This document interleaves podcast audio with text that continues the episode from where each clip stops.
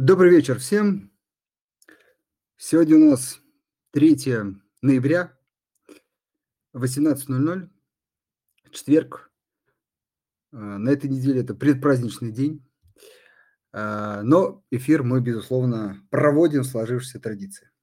Сегодня у нас, а, с одной стороны, классический, с другой стороны, такой не всегда постоянный эфир.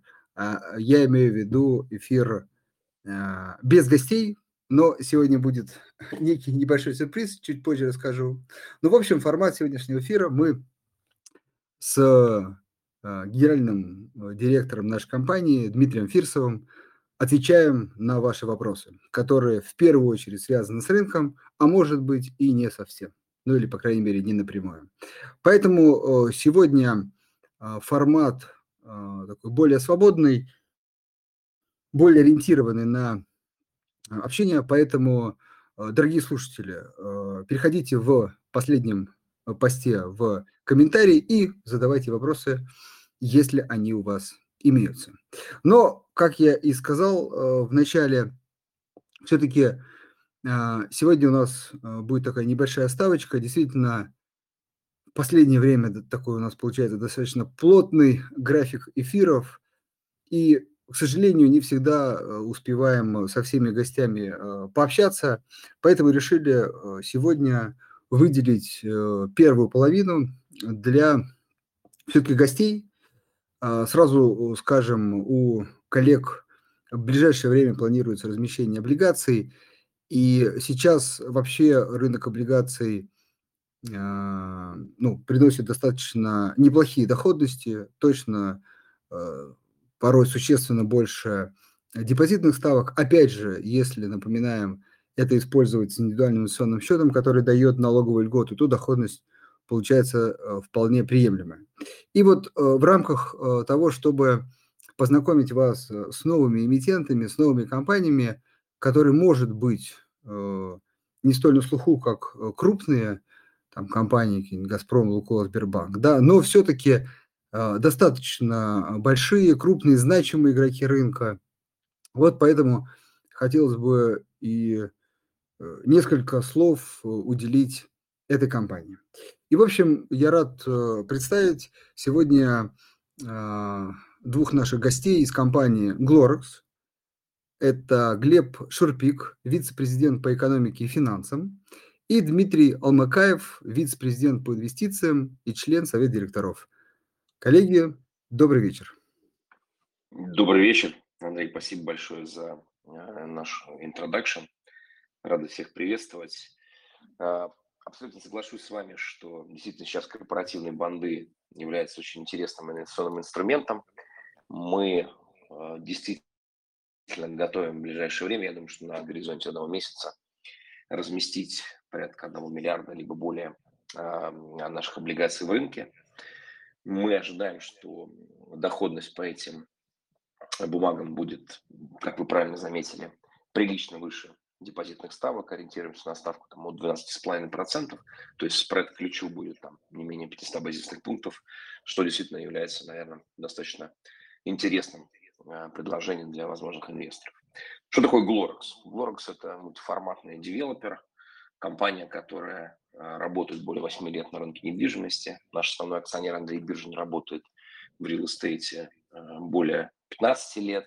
Он ранее был миноритарным владельцем небезызвестной на рынке компании Tecta Group, но вот в 2014 году организовал компанию Glorex, которая уже э, за последние 8 лет построила более 1 миллиона квадратных метров в Санкт-Петербурге, в там, Подмосковье и, и Москве. В настоящий момент наш текущий портфель проектов в работе составляет порядка 1 миллиона квадратных метров, э, который скромно э, коллеги из компании Николис оценили э, в размере 40 миллиардов рублей. Мы являемся компанией, которая заявляет об очень амбициозных региональных планах. В настоящий момент работаем в четырех регионах. Это Москва, Санкт-Петербург, Ленинградская область Нижний Новгород. Реперным регионом для нас является Э, Санкт-Петербург. Исторически мы развивались именно в этом регионе. Много сделали для города и с точки зрения социальной инфраструктуры, и с точки зрения там, работы с проблемными дольщиками. В настоящий момент, наверное, из нашего там, портфеле миллион квадратных метров, порядка 70% сконцентрировано в Санкт-Петербурге. Glorex – это очень современная, прогрессивная компания. В настоящий момент мы, по сути, являемся одним из немногих девелоперов в Петербурге, который перевел весь цикл работы с клиентами, весь CGM, Customer Journey Map перевел в онлайн, и сейчас 90 плюс процентов сделок мы закрываем полностью в онлайне, в том числе даже ипотечные истории. Наверное, будет у многих вопрос, а что же с рынком сейчас и в Санкт-Петербурге, и вообще что с estate? Ситуация действительно по всем понятным обстоятельствам непростая была 9 месяцев. Рынок, например, в нашем реперном регионе Санкт-Петербурге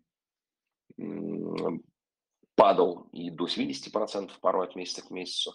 Нам удалось закончить, э, там, завершить 9 месяцев э, с результатом то есть всего лишь 20% падения от планов. То есть это говорит о том, что на даже падающем и сложном рынке мы смогли а, выступить сильно лучше наших well конкурентов, в том числе компании небезызвестные, самолет, пик, эталон и так далее.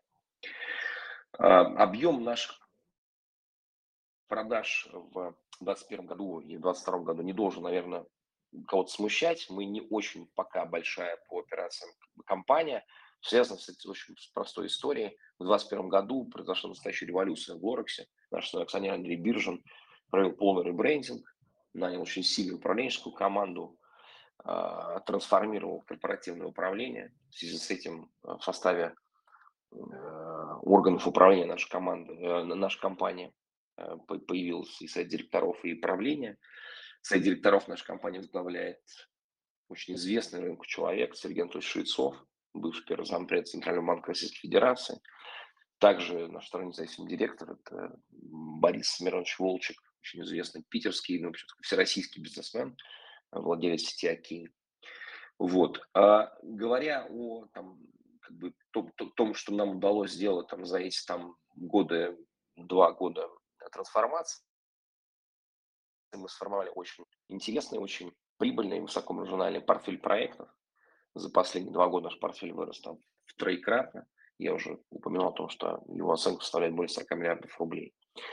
А, текущие операционные результаты наши, э, с одной стороны, может быть, не очень как бы сильно выделяются на фоне наших там крупнейших конкурентов, но в 2023 году, с учетом того, что все проекты, которые мы купили в 2021 году, мы запустили в продажу, мы запустили в стройку, и на горизонте ближайших 6 месяцев мы планируем еще порядка 5-6 проектов запустить э, также в продаже.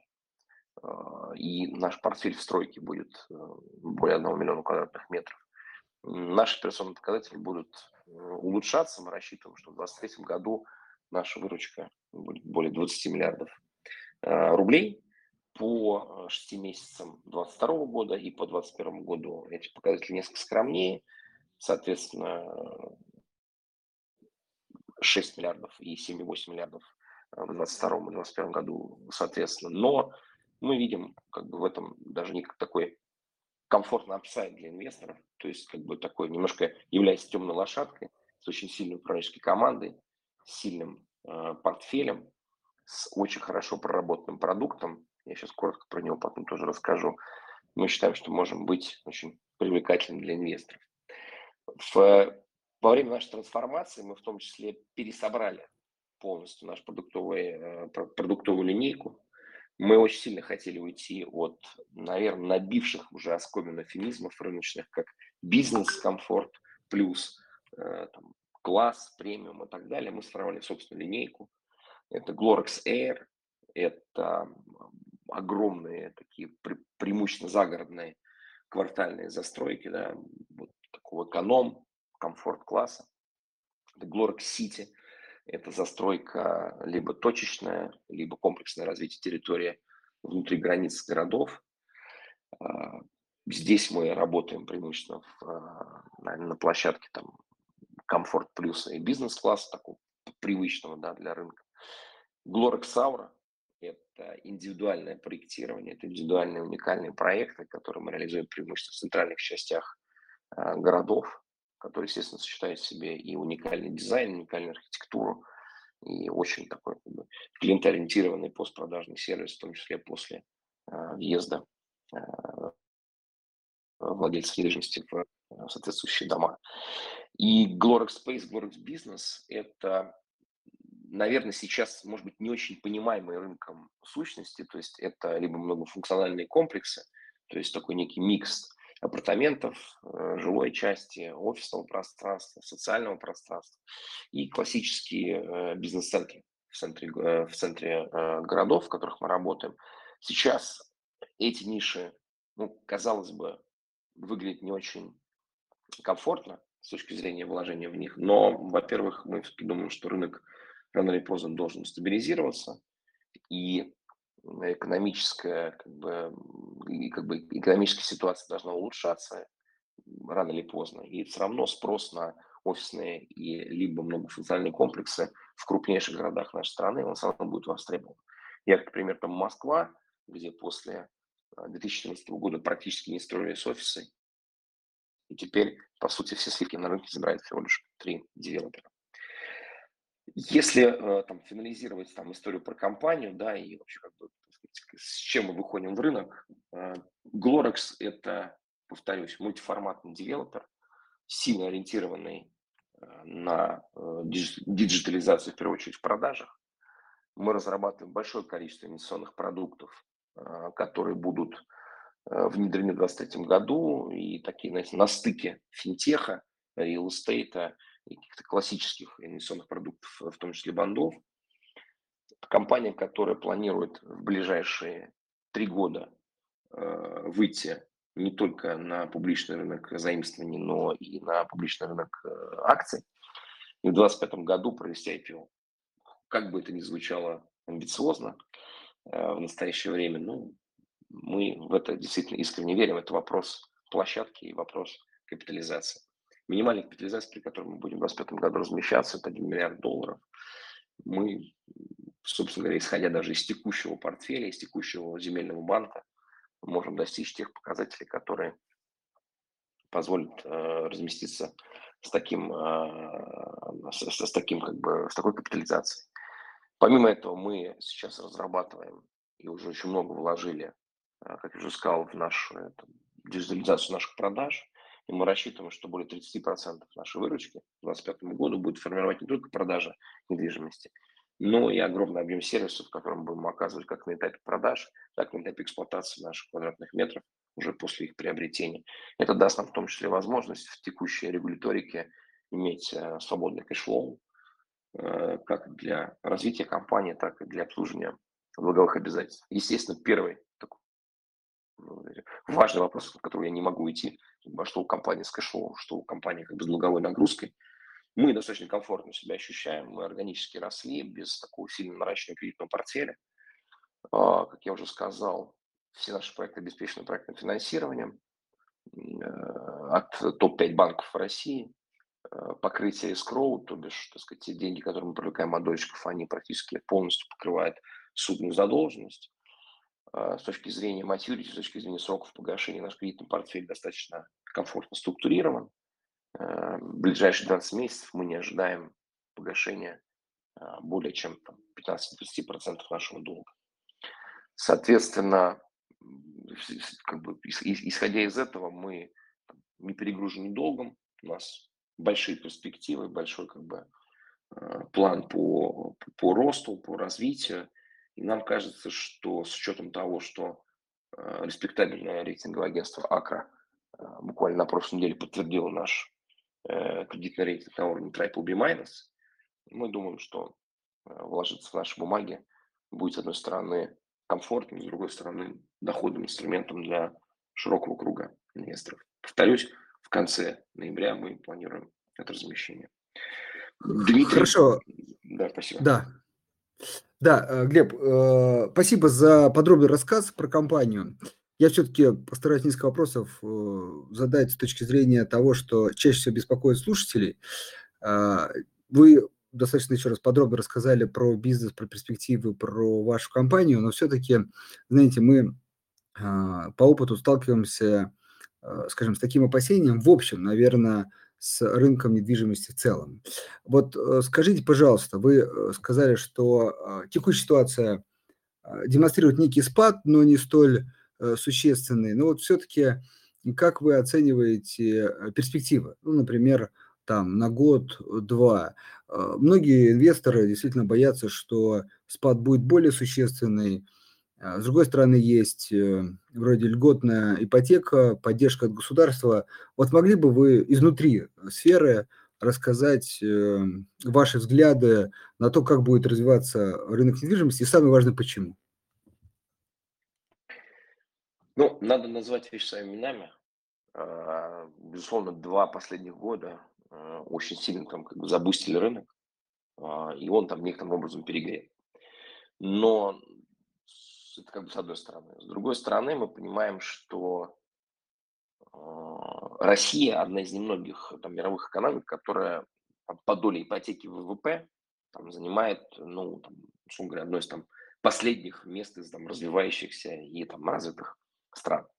Все это говорит о том, что у нас э, как бы это до сих пор остается ну, фундаментальным, наверное, фактором возможным да, там, для роста экономики. И это, наверное, там будет продолжаться.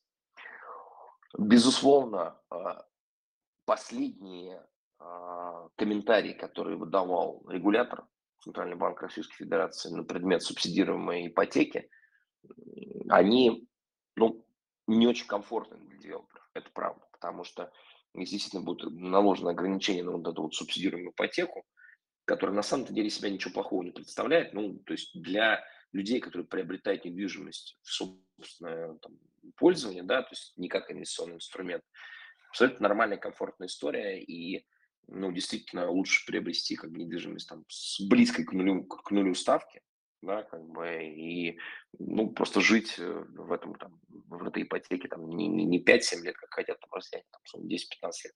Каких глобальных проблем нет.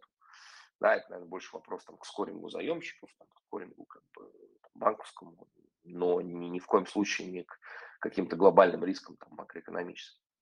Мы понимаем, что сейчас с учетом скромных возможностей инвесторов по размещению свободных денежных средств, недвижимость по-прежнему остается очень привлекательным инструментом, как минимум сохранения капитала.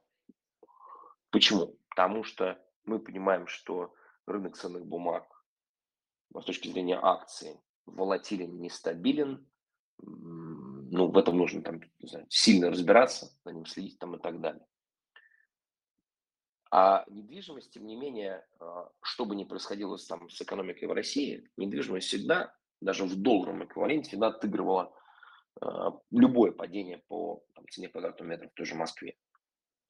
Нам представляется, что э, это будет по-прежнему являться ключевым, ключевой возможностью для э, физического лица в Российской Федерации свои капиталы сохранить. И именно поэтому я упомянул, что мы понимаем, что нужно много смотреть и много работать с людьми, у которых есть чек там, инвестицию да, разовую, не там 7-8 миллионов, то есть стоимость какой-нибудь, допустим, студии, да, там, э, в, там, за пределами там, третьего транспортного кольца в Москве, например, да, или в пределах КАДа в Петербурге.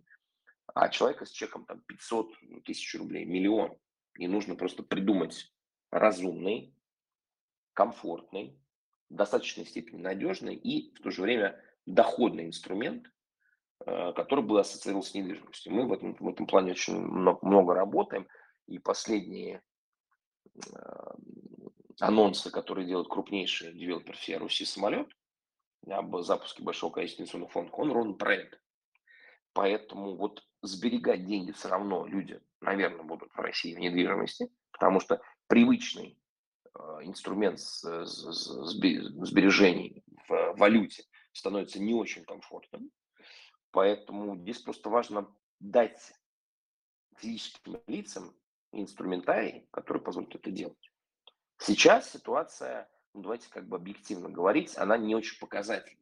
22 год не показательный, потому что количество шоков, которые было за этот год, ну, оно было очень существенное.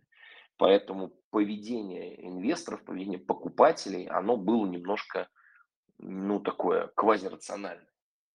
Я думаю, что в 2023 году э, эта ситуация стабилизируется, люди начнут ну, как-то более рационально и с некой верой в будущее э, размещать свободные денежные средства.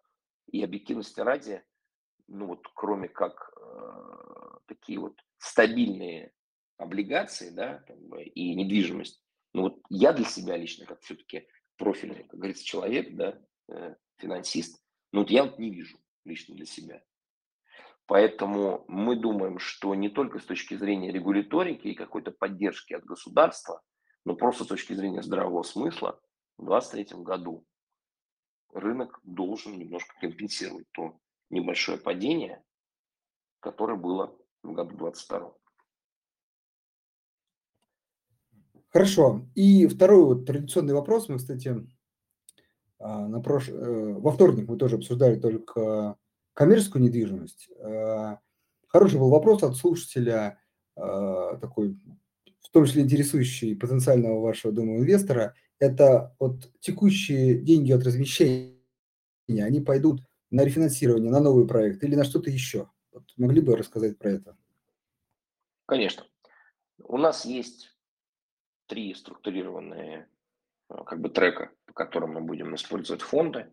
Первое, а, мы дозакрываем сделку по выкупу а, одной из очередей нашего крупнейшего проекта в Санкт-Петербурге. Это проект Golden City, либо Аура Василиостровская, Сити Василиостровская. Это намывные территории Васильского острова. На самом деле уникальные по архитектуре, и по локации, и по видовым характеристикам проекта. Да. Я думаю, те люди, которые, наши слушатели, живут в Санкт-Петербурге, либо часто там бывают, знают, что это за место, оно действительно э, завораживает своим расположением. Вторая история – это вход в две новые сделки. Это город Москва и это город Нижний Новгород. Две интересные локации, две интересные сделки – очень высокомаржинальные проекты, с учетом того, что запуск по ним будет в продаже через полтора года, ну, то есть будет некий такой вот отыгран, э, такой негативный флер э, последних там, событий 9 месяцев, мы в них очень верим.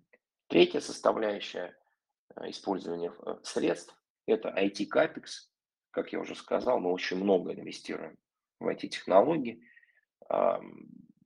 С точки зрения там, технологий продаж, я считаю, что мы так, дисраптим в хорошем смысле рынок Санкт-Петербурга, потому что то, что делаем мы, ну, там 99% девелоперов в Петербурге просто нет.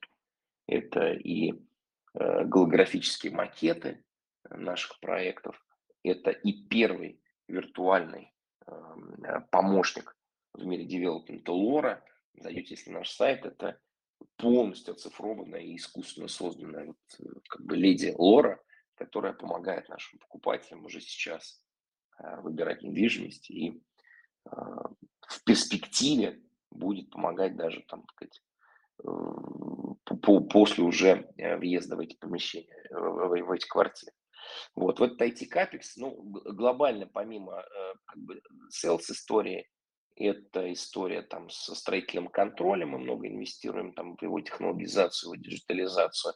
Вот. И у нас очень большой проект по динамическому ценообразованию и алгоритмизированному финансовому моделированию. То есть у нас де-факто любая финансовая модель нашего проекта на горизонте 15 месяцев будет строиться там, не ручками аналитиков в Excel, а, а за счет специально выстроенных машинных алгоритмов озвученные цели, если в процентном соотношении мы говорим там про выпуск миллиард четыреста, миллиард пятьсот, 40, 40, 20. Ну, то есть 40 процентов на закрытие сделки, 40 процентов на аванс на новые площадки и 20 процентов это IT капекс. Отлично, спасибо. Ну и в конце э, могли бы еще раз озвучить, э, по крайней мере, планируемые уровни э, по доходности облигаций. Наверное, еще не сказали срок и когда планируют само размещение. Срок облигаций 2 года. Планируемая доходность от 12,5% годовых, не выше 14,5%.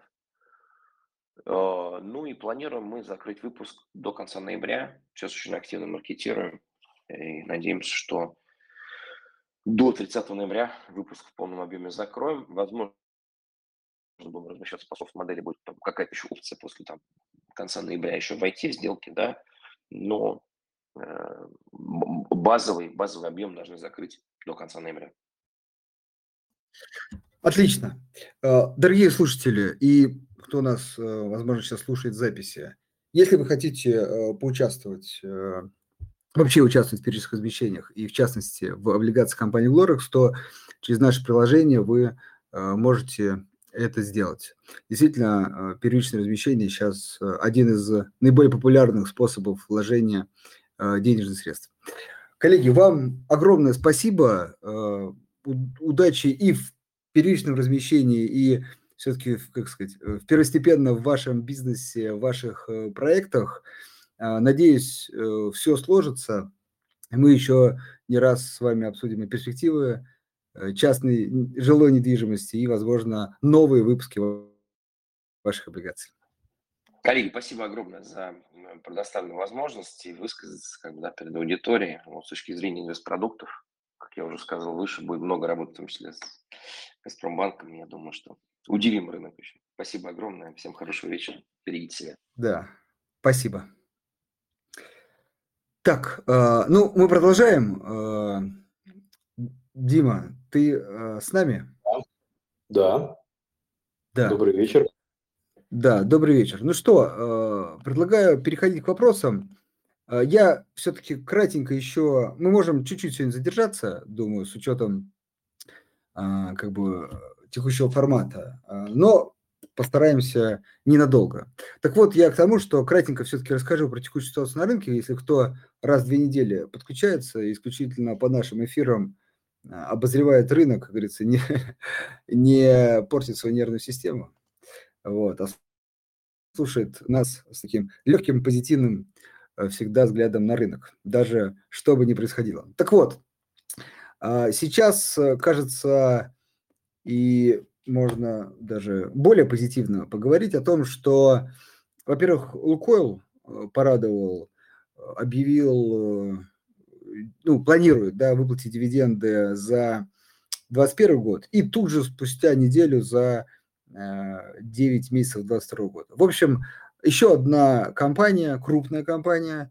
э, подтвердила наш тезис о том, что э, даже в это сложное время компании зарабатывают деньги и э, либо планируют поделиться, да, не все еще, либо вот уже делятся деньгами с акционерами в виде дивидендов. И действительно, Лукойл существенно планирует дивиденды заплатить и в, и в соотношении на акцию, и в, вообще в абсолютном выражении. Поэтому еще один такой прилив актив, по крайней мере, существенных денег будет на рынке до конца этого года. Это действительно позитив. Ну, собственно, на фоне этого, э, на, фоне, как я сейчас люблю в последнее время говорить, отсутствие негатива – это уже позитив. Последние три недели э, рынок рос, вот, правда, сейчас э, чуть-чуть так борьба еще идет, но кажется, что свеча будет слегка так сказать, медвежья, но э, посмотрим. Так вот, в общем, наш рынок э, потихонечку восстанавливается. Цель, как мы не раз заявляли, 2500 э, тысячи по индексу МВБ. Э, ну, а компании, наверное, мы по ходу еще обсудим. Но приоритет остался все тот же, широкий диверсифицированный портфель российских э, компаний. Э, на иностранных рынках очень кратенько скажу. ФРС вчера поднял ставку на 0,75 и сказал о том, что, ребята, не ждите пощады, я буду бороться с инфляцией, а, пока не победим. Вот. Рынки, конечно, приуныли э, сильно по этому поводу. Э, ну, наш, наш взгляд на иностранные акции остается все тот же, пока ФРС столь, э, как сказать, стремителен в своих, столь сказать, последователен да, в своих попытках бороться с инфляцией, к сожалению, рынки скорее будут ниже. Вот. И, наверное, еще такой некий, некая отсылка к прошлому году, да, когда мы не раз, э, так сказать, аккуратненько говорили о том, что крупные технологические компании э, на американском рынке, они как бизнесы, конечно, прекрасные, но у всего есть цена, и казалось, цена тогда нам дорогой, и мы прям так сказать, говорили об этом, то э, некая развязка, может, еще не последняя, но произошла как раз такой очередной, вернее, этап этой развязки на той, на той и этой неделе. Действительно, компании очень сильно снизились в цене. А если взять там производителей чипов, то там прям совсем э, такая существенная распродажа. Но там есть и проблемы с Китаем, с запретом поставок. Ну, в общем, есть, как сказать, э, негатив и в этой вроде перспективной отрасли. Поэтому эти компании могут не только расти, но и падать. И вот последние и две недели, и последние, на самом деле, весь 22 год этому подтверждение. Э, дорогие инвесторы, помните об этом, а, как сказать, следите за нашим мнением. Видите, мы, как сказать, и тут оказались правы. Вот, поэтому пока э, при этом снижении мы, мы все равно смотрим, скажем, осторожно негативно да, на этот рынок, просто потому что там идет классическая борьба с инфляцией, повышение ставок, а это никогда не способствовало росту фонда рынка. Вот. Рубль, последнее, что хочу сказать, наверное, нащупал еще раз э, некое равновесие вокруг 60. Опять же, повторяем наш прогноз, что волатильность будет высокая, поэтому рубль может ходить и в ту, и в другую сторону, но в более среднесрочной перспективе, наверное, средний э, по итогам 2023 года все-таки уже, кажется, э, будет выше, то есть 65-70 куда-то в эту сторону, но, но не критично выше, да, то есть если кто-то переживает за э, какое-то опять серьезное ослабление. Но еще раз, это в текущей конъюнктуре, без появления каких-то непредсказуемых Э, новостей, геополитических каких-то э, движений, которых мы просто сейчас не знаем. Вот быстренько я постарался пробежаться по рынку. Дим, может быть, что-то добавишь или можем переходить к вопросу? Я так э, смотрел вчера за повышением ставки, да, и там было какое-то знаешь, противоречивое движение на индексах S&P, и в этом казалось казалось, что как-то рынок уже, знаешь, то ли смирился, то ли что-то, в общем, а, ну, не, не так падает, как обычно. То есть там даже наоборот, как бы объявили 0,75, и рынок немножко как бы на, на новостях подрос уже на там, окончании торговой сессии. Ну, не суть. А, к вопросам? Да, можем переходить да. к вопросам. Можем к. Так, так. А, и сразу в тему. Неужели, да, неужели Сейчас мы как это разойдемся, не переживай. Вот. Э, неужели ФРС поднимет ставку более 4%? Ваше мнение и как э, дела с шортами? Э, да, кстати, Михаил, как это, самый трепетный слушатель наш, если я правильно помню, по поводу всех маржинальных историй. Вот, поэтому давай я на первую часть отвечу. Слушайте, ну, Михаил, все к этому идет. Я тут э, на рынке не раз в разных источниках высказывался, что кажется, что ФРС, конечно, э, сказать, немножко, вот. Но это мое субъективное мнение. Вот ФРС э, четко, вот ты как раз сказал, что вроде рынок так, ну, может быть, даже с позитивом отреагировал, потому что ставку-то, собственно, ждали 0,75. Но потом было заседание, э, ну, как бы комментарии, вот там глава ФРС сказал, что, ребят, там, практически дословно, что пока мы не поборем с инфляцией, уровень повышения, который мы можем достигнуть, он не ограничен. Вот, поэтому как раз и даже ответ читайте Михаилу. Можем, конечно, там уже закладывают больше пяти. Вот. Единственное, еще раз прокомментирую, стандартная моя фраза, что как бы измениться эта история может, что говорится, вот условно в декабре, так и, не знаю, например, в середине 23 года. Ну, какой-то край совсем декабря 23 навряд ли. То есть, что вот буквально через месяц, если экономика США начнет гораздо сильнее снижаться. А может быть, и э, еще полгода э, будет сопротивляться, и ФРС будет повышать дальше ставки. Поэтому сложно тут предсказать.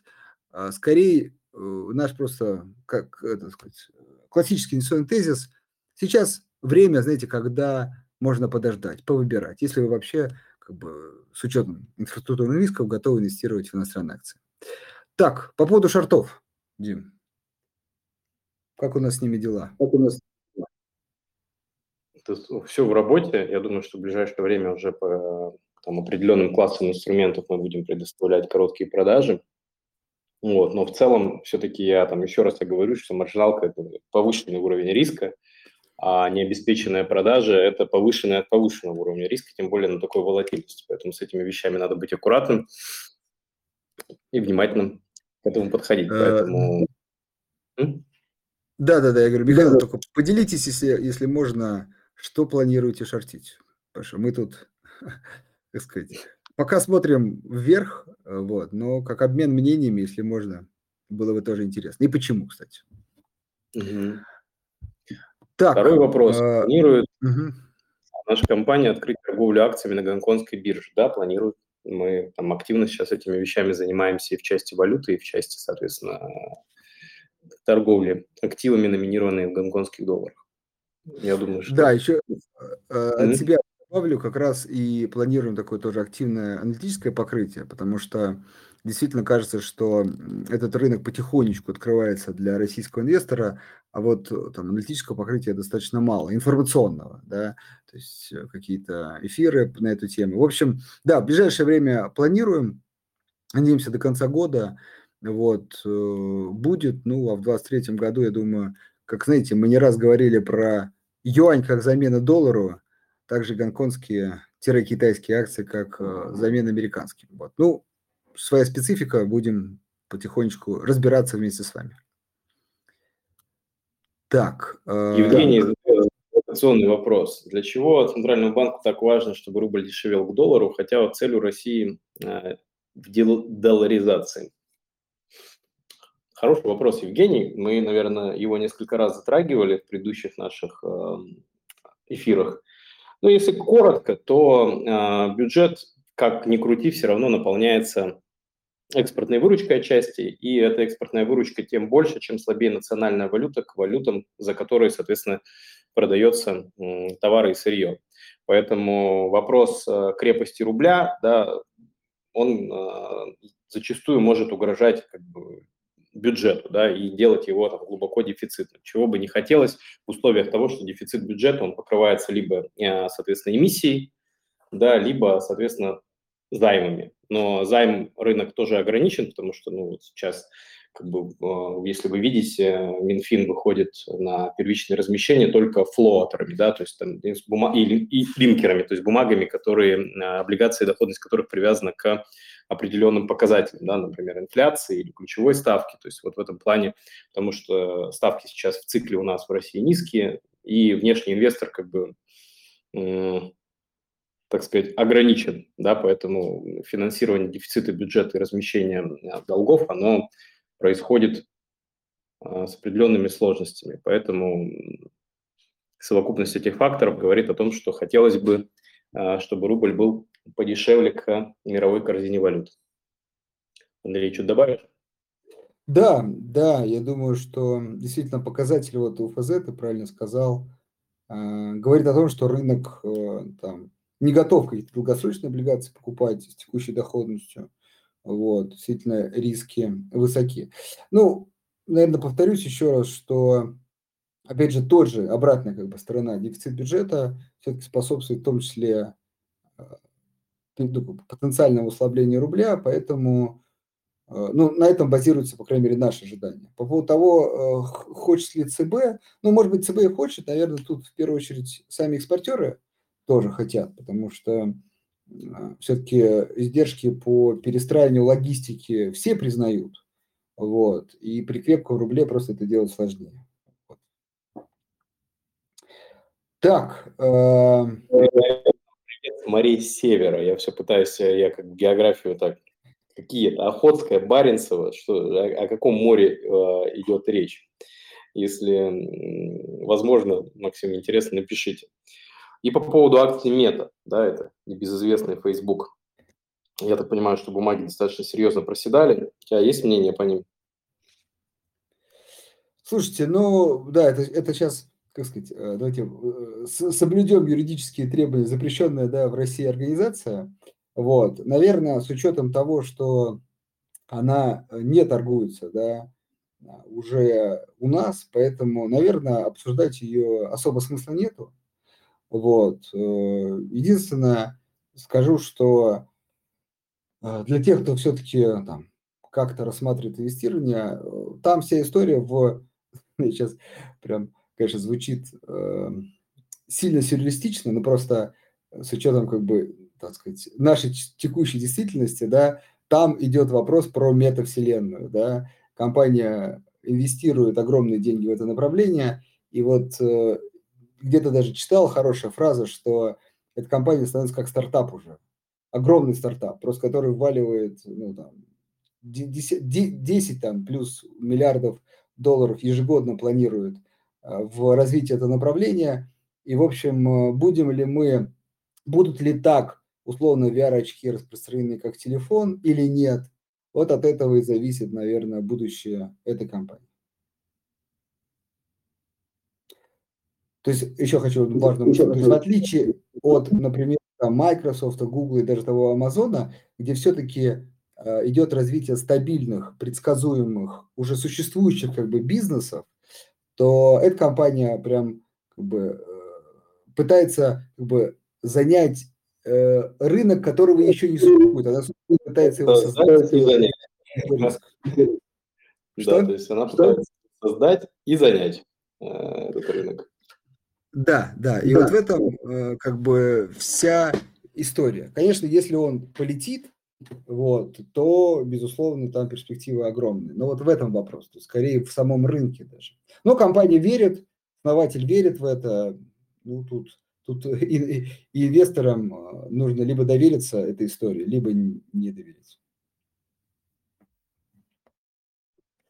Да. Хороший вопрос тоже от Максима.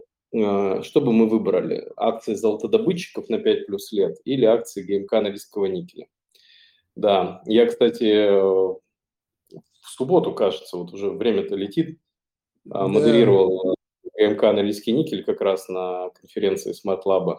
Там интересно пообщались с представителем компании, с Михаилом, вот, по поводу перспектив, сложностей и там ряд других там вещей.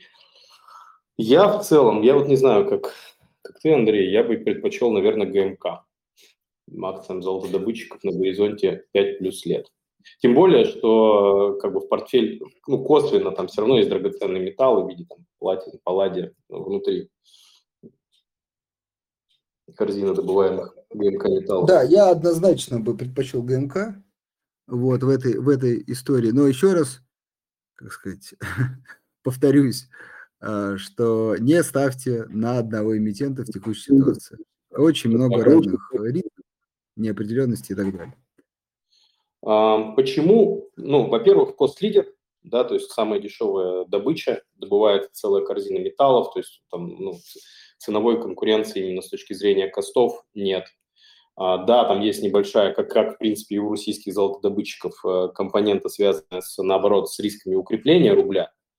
Да, то есть теперь там, ну, понятно, что каждый э, там, рубль на ну, укрепление к доллару он дает там определенный минус по операционному результату, но в целом не выглядит как бы там запас прочности колоссальный. То есть цена на актив хорошая, актив перспективный, да, много где используемый. То есть выглядит, что, в общем-то, ситуация понятная, и действительно компания один из там лидеров своей отрасли мировых с большой концентрацией рынка, с хорошими показателями по издержкам. То есть, в общем-то, все вроде неплохо. Дальше? Окей. Да, давай дальше. И сейчас, секундочку, добавлю только, что, ну вот, поле золота, да, если до, до, до, до добычки, компания достаточно перспективная, вот, просто еще раз, там, никель, э, в первую очередь, в составе портфеля ГМК, ну, прям такой очень планируется востребован, быть востребованным в ближайшее время, в отличие от э, золота. Золото тоже, но просто не в такой кратном увеличении, поэтому ГМК. А так, поле золота для портфеля, может быть, опять же, не в текущей ситуации с учетом повышения ставок, но на период, например, а, прекращения цикла повышения, то вполне хорошая компания. Да, все так. Я, так, честно ты... говоря, не знаю. Ты следил, нет, за то, на каких условиях передали новому мажоритарию а, пакет акций поле золота?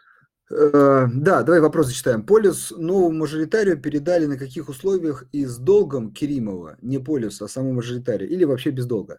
Смотрите, э, кратенько скажем, прям совсем глубоко эту историю не копал, вот, но да, действительно, произошла там частичная э, смена собственности, там э, да, Керимов продал э, свои акции э, другому э, теперь крупному участнику, а остальную, как я понимаю, часть положил в фонд, да, все это дабы, ну, собственно, э, минимизировать риски для э, самой компании.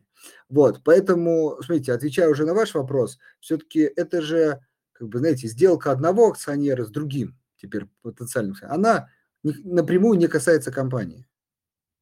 Вот, и, ну, наверное, там, может быть, какие-то есть соглашения, какие-то еще долги приплюсовали к покупке акций, но, опять же, это долги никак не относятся к самой компании, да. Вот, поэтому я думаю, что все-таки произошло более классическое купля-продажа акций, вот, компания сменила э, акционера, ну и то, э, частично сменила акционера, вот, и все. Вот, собственно, это плюс для компании, э, минимизация, опять же, санкционных рисков, вот, но напрямую на деятельность компании не сказывается. Поэтому, скорее, в общем, и того это плюсовая, э, ну, как бы плюсовое движение для компании. Так, предложение по гостям на, к нам на эфир. Я думаю, что коллеги зафиксируют. Да, Эл, Элвис из Ален Капитал был у нас, можем, безусловно, еще позвать. Э, Орловский из Ренессанс. Ну, кстати, э, коллега достаточно, я вот вижу, как сказать, много где бывает, поэтому, ну, безусловно, не против позвать, но к тому, что как бы, его повестка и мнение вполне вы можете и так посмотреть. Я, я, я сомневаюсь, что мы как бы услышим что-то другое, да. Но постараемся все равно позвать, безусловно. Так. Вот, Алексей. Тут обсуждение по поводу... Задает... Угу. да, я думаю, что там наши слушатели между собой общаются, это здорово. А вопрос следующий такой. У вас появляется много информации по облигациям. Планируете ли вы позиционировать себя как брокера для надежных инвесторов? Тогда на чем вы будете зарабатывать, если комиссий не так много, как на трейдерах? А, если можете ответить. Алексей, ну я там этот вопрос тоже освещал уже неоднократно за историю наших эфиров, и, в общем-то, мне кажется, там, позиция моя, она весьма последовательна. Мы работаем на долгосрок, да, то есть для нас принципиально не столько, ну, как бы не так для нас важно, сколько мы на клиенте зарабатываем в моменте, как то, чтобы клиент с нами был долго, да, то есть мы, ключевая метрика – это все-таки такой lifetime value, да, и в этом смысле облигация – это хороший инструмент, да, он приносит доходность выше банковского депозита при там, понятных уровнях риска. Предлагать его клиентам, я считаю, что там, в текущих условиях там, зачастую там правильно, да, может быть, ставки сейчас там не самые, э, ну вот уже там, последний, да, этап, когда цикл смещ... э, снижения ставок прошел, может быть, сейчас действительно имеет смысл там, э, если при, опять же, я не знаю, ваш риск-профиль, э, посмотреть в сторону более рисковых активов, но в целом понятный, полезный инструмент для инвестора. Надеюсь, ответил. Вот. Мы, у нас ничего не меняем. Мы как бы как э, с самого начала основания нашей компании ратовали за то, чтобы клиенты с нами в долгосрочной перспективе зарабатывали, были довольны и никуда не уходили, и только прирастали портфелем с нами, так, в общем-то, и продолжаем это делать. Да, и еще добавлю от себя, что а, ну, поймите, у нас разные эфиры, то есть, может быть, вы были на двух последних, где как раз мы больше про облигации говорили. Но, ну, в общем, стараемся все инструменты обсудить. Мы даже обсуждаем, мы не раз обсуждали недвижимость напрямую, как сказать, не относящаяся к фондовым финансовым рынкам, но тоже объект инвестирования. Поэтому э, стараемся как бы с разных углов, с разных точек зрения смотреть на разные инструменты, чтобы было полезно. Ну, а дальше, я думаю, слушатели уже немножко подстраиваются. То есть э, интересные облигации в первую очередь послушали, неинтересные, ну, может быть, пропустили эфир, дождались пракции. Поэтому нет какого-то ориентира. Единственное, наверное, вот ты правильно сказал, про, мы про осознанное инвестирование, да, то есть цель в первую очередь наших эфиров, чтобы вы как бы, в понимании этого рынка росли, а как следствие понимание дает плюсы на брокерских счетах, ну и как следствие зарабатывали, более уверенно еще инвестировали, потому что как аппетит приходит во время еды, ну и следствие росли вместе с нами. А или, или, правильно сказать, мы вместе с вами, с вашими счетами. Да, Важно. бизнес такой сервисный, в общем-то, и, на мой взгляд, весьма понятный, и логика понятна. Так, Михаил пишет, комментарий ФРС я читал, но обещать не значит жениться. Ваше мнение по возможным срокам сопротивления экономики США? Прогноз интересен на месяц, полгода.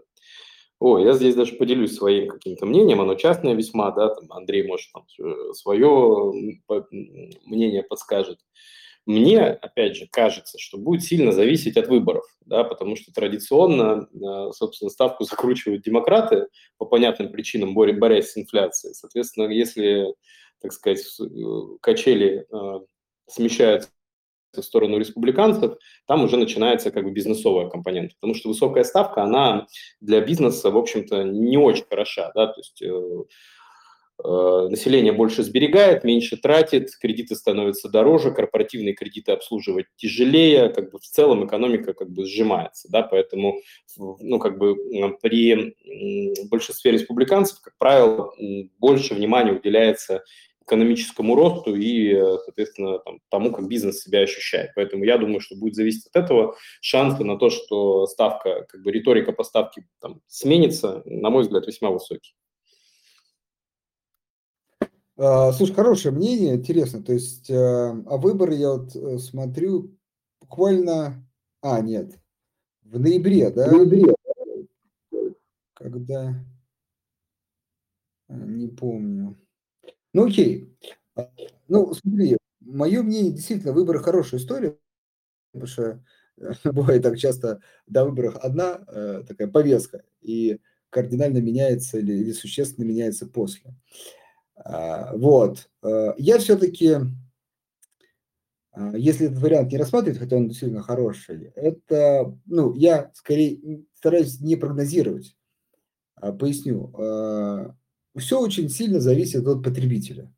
Потому что как работает механизм? Повышается ставка, кредитов берется меньше, э, даже, может быть, гасится, и это начинает давить на экономику. Но э, где-то неделю назад мне попалось какой-то обзор по тому, что американцы даже по текущим ставкам наращивают, ну, там не ипотечное кредитование, там действительно замедление, а потребительское. Потому что там и так исторические ставки, конечно, выше, чем вот по всяким там, ФРС и надежным облигациям. Вот. И они как бы, ну, там прирост тоже есть, но пока это не останавливает там рядового американца, вот, например, взять тебе как опустошение, еще.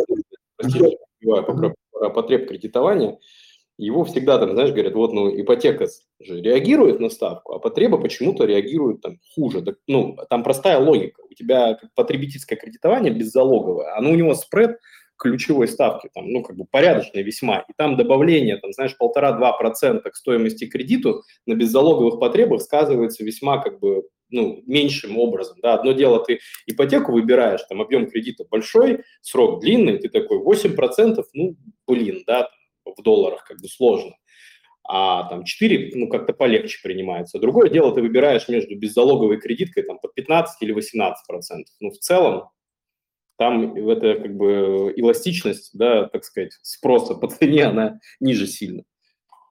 Вот. А положение вот. твое, как бы, оно вот. весьма, да, в текущих условиях при такой инфляции, ну, зачастую бывает.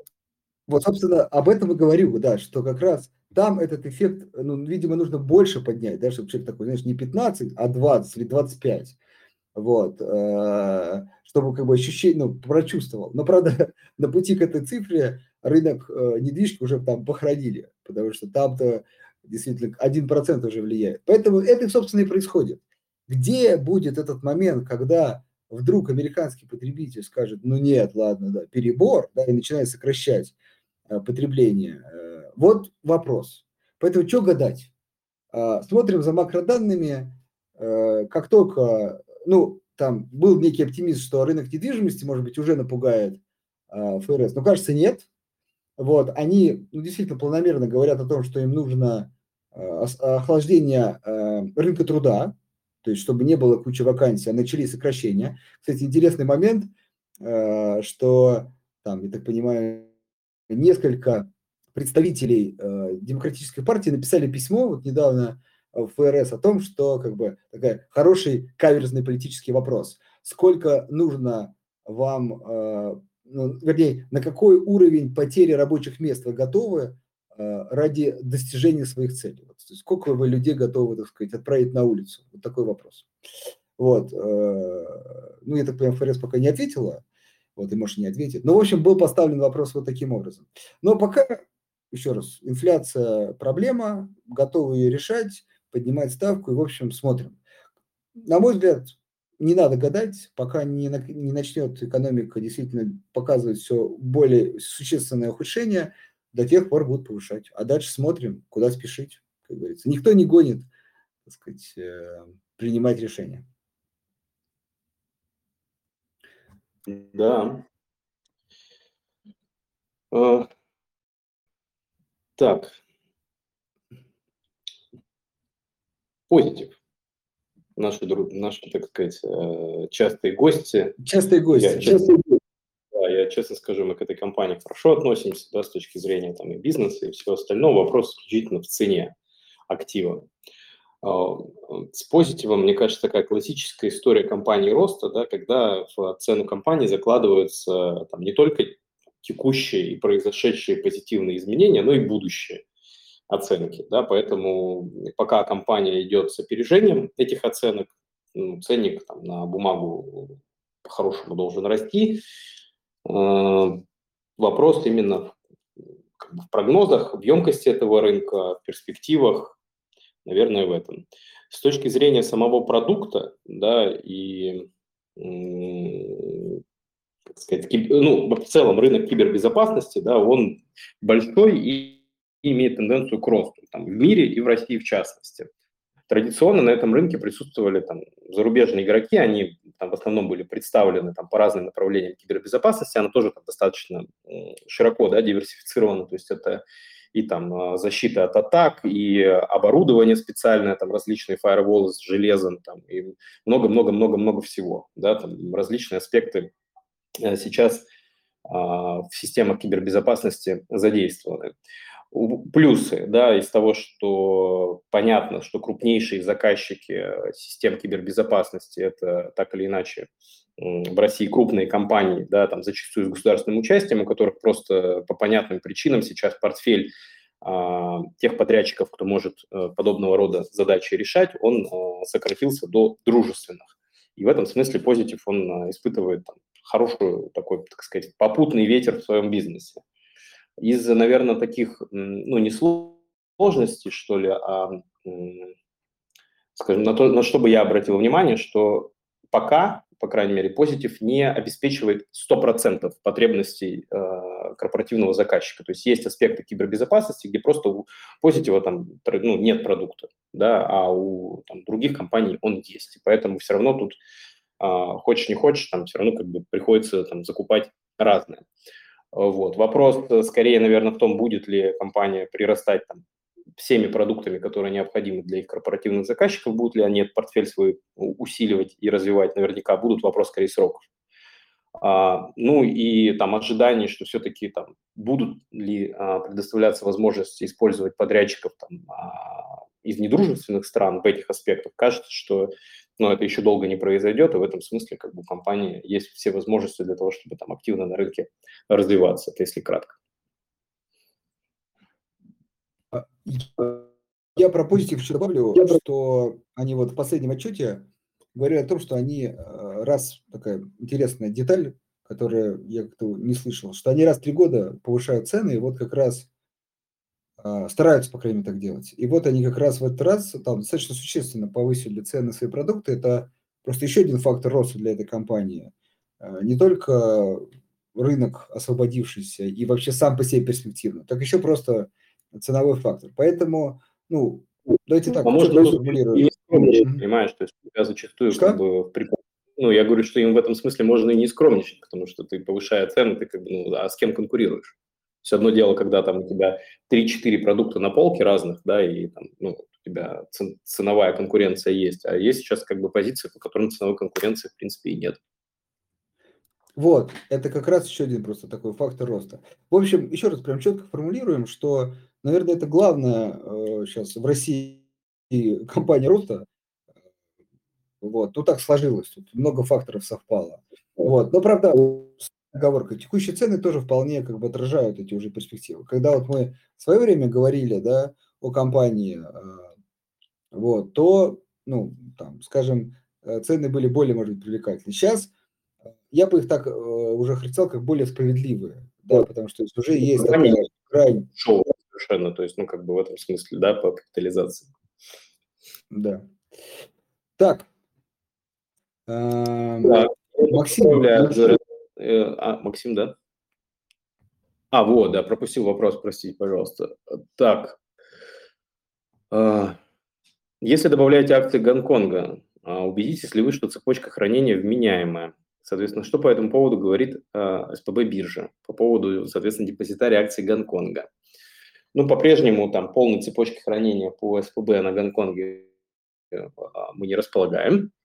Вот, параллельно мы пытаемся, соответственно, открывать счета, да, прямые у брокеров, которые предоставляют ну, нативно эти бумаги, то есть не через биржу, соответственно, а напрямую. Но этот процесс займет какое-то время. Поэтому там, все понимаем, движемся в разных направлениях. Задача как бы дать э, там, максимально защищенный инфраструктурный сервис. Вот к этому идем. Так, э, да, тут Максим действительно правильно поправил, что не продажа была, да, а дар передач, там частично другому ожидать фонд, вот, и, э, ну, еще раз, к вопросу, каковы условия, на каких условиях передавалось сильно влияет на стратегию компании, нужно ли гасить долги мажоритарии или нет, экспансия, нет и так далее. Ну, э, я понимаю, что вы имеете в виду, то есть, как это, новый руководитель может по-разному видеть стратегию развития. К сожалению, э, тут, наверное, мы пока не будем фантазировать, по крайней мере, каких комментариев по этому поводу мы не слышали. Вот, наверное, надо подождать. Тут, тут есть времена, когда, и вот еще раз, со ставкой, э, вернее, с э, максим, с максимальным уровнем повышения ставки ФРС. И вот тут, поверьте, иногда не надо фантазировать, иногда есть возможность просто подождать и посмотреть. Вот э, тоже схожий сценарий. Поэтому, к сожалению, какой-то достоверной информации нет. Да. Да, тем более, если мы там говорим на максима о сроках инвестирования, которые вы озвучивали, там 5 плюс лет, то в целом там действительно есть возможность подождать, и там даже какие-то там, изменения цены, которые могут произойти при появлении дополнительной информации, мне кажется, не должны вас останавливать от принятия решений.